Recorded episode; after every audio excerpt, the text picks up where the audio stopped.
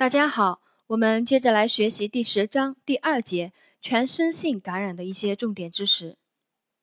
全身性感染，它是指病原菌侵入人体血液循环，并在体内生长繁殖或产生毒素，而引起严重的全身性感染症状或中毒症状，通常指脓毒症和菌血症。脓毒症是指伴有全身性炎症反应表现。比如体温、循环、呼吸等明显改变的外科感染的统称。啊，脓毒症是指伴有全身性炎症反应表现，如体温、循环、呼吸等明显改变的外科感染的统称。在此基础上，血培养检出致病菌者称为菌血症。导致全身性感染的主要原因是致病菌的数量大、毒力强。和机体抵抗力下降，常见的致病菌有革兰染色阴性杆菌，比如大肠杆菌、铜绿假单胞菌和变形杆菌等，它们是属于革兰染色阴性杆菌。第二种常见致病菌呢是革兰染色阳性球菌，常见的为金黄色葡萄球菌。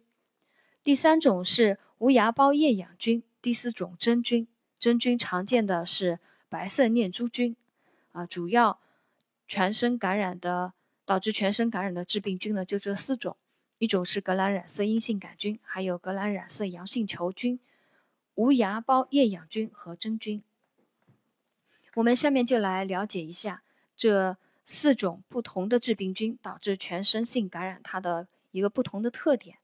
首先，革兰染色阴性杆菌感染它的特点，脓毒症常较严重。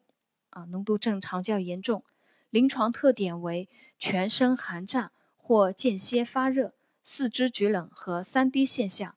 三低指的是体温不升、低血，呃，白细胞计数低，还有低血压。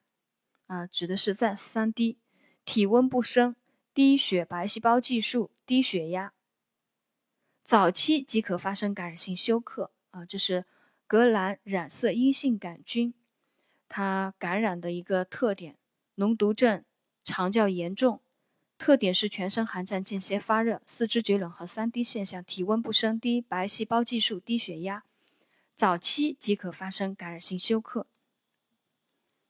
第二种常见致病菌革兰染色阳性球菌感染，它的特点易于血液播散，可在体内形成转移性的脓肿，较迟发生感染性休克。无芽孢厌氧菌感染，它的特点，脓液有粪臭味啊。厌氧菌感染，脓液有粪臭味。真菌感染临床表现呢，和革兰染色阴性杆菌感染相似，有寒战、高热、神志大漠嗜睡，甚至休克。由于肠同细菌感染混合存在，临床不易区别，容易漏诊。这是真菌感染它的一个特点。啊，我们对这四种。呃，不同的致病菌导致临床感染的特点呢，我们了解一下啊。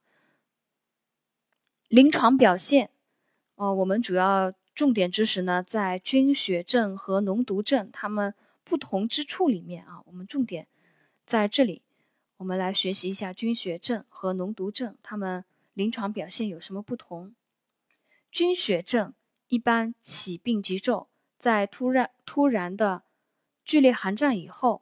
出现四十到四十一度的高热，呃，致病菌在血液中持续存在和不断繁殖，体温每日波动在零点五到一摄氏度左右，呈激流热。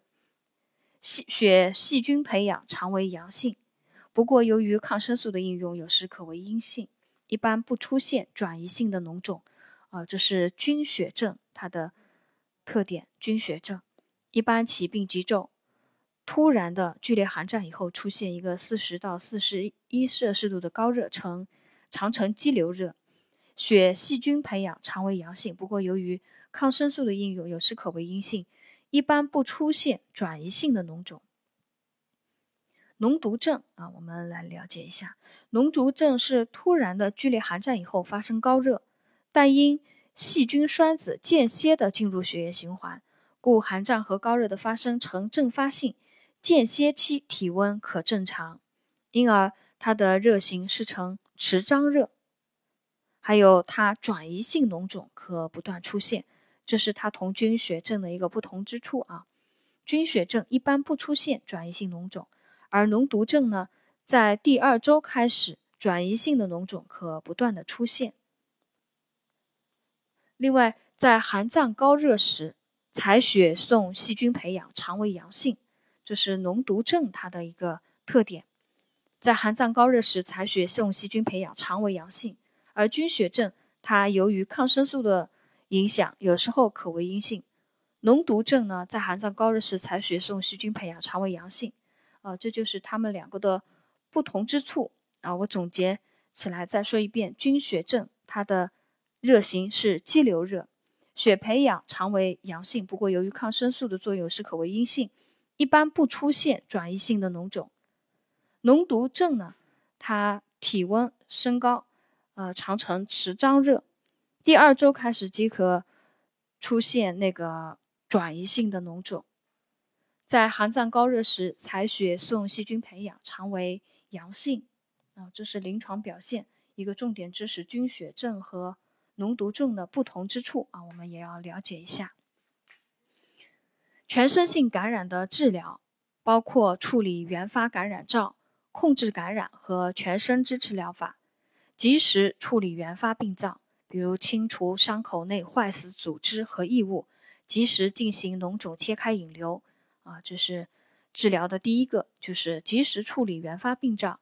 第二个，尽早解除与感染相关的因素，比如血循环障碍、梗阻等。原发感染灶不甚明确者，要全面检查，尤其注意一些潜在的感染源和感染途径。如果怀疑有静脉导管感染的，应尽早拔出导管，并做细菌或真菌培养。啊，就是第二步，尽早解除与感染相关的因素。第三个治疗呢，就是应用抗生素。啊，根据培养结果选择有效抗生素。对于真菌性的脓毒症，应该尽量停用广谱抗生素，改用有效的真菌针对性强的抗生素，并全身应用抗真菌药物。啊，这是抗生素治疗的。一个知识点，第四点，提高全身的抵抗力，包括反复多次输新鲜血，纠正水电解质平衡，补充维生素，进食高热量、易消化的食物等。第五个就是对症处理，啊，比如说高热的给予降温，还有休克的感染性休克的给抗休克治疗，进行一个对症处理。啊，所以全身性感染它的治疗原则，第一个就是及时处理原发病灶。第二个，尽早解除与感染相关的因素；第三个，应用抗生素治疗；第四个，提高全身抵抗力；第五个是对症处理。第二节全身性感染的重点知识呢，就就是这些啊，我们今天就学习到这里。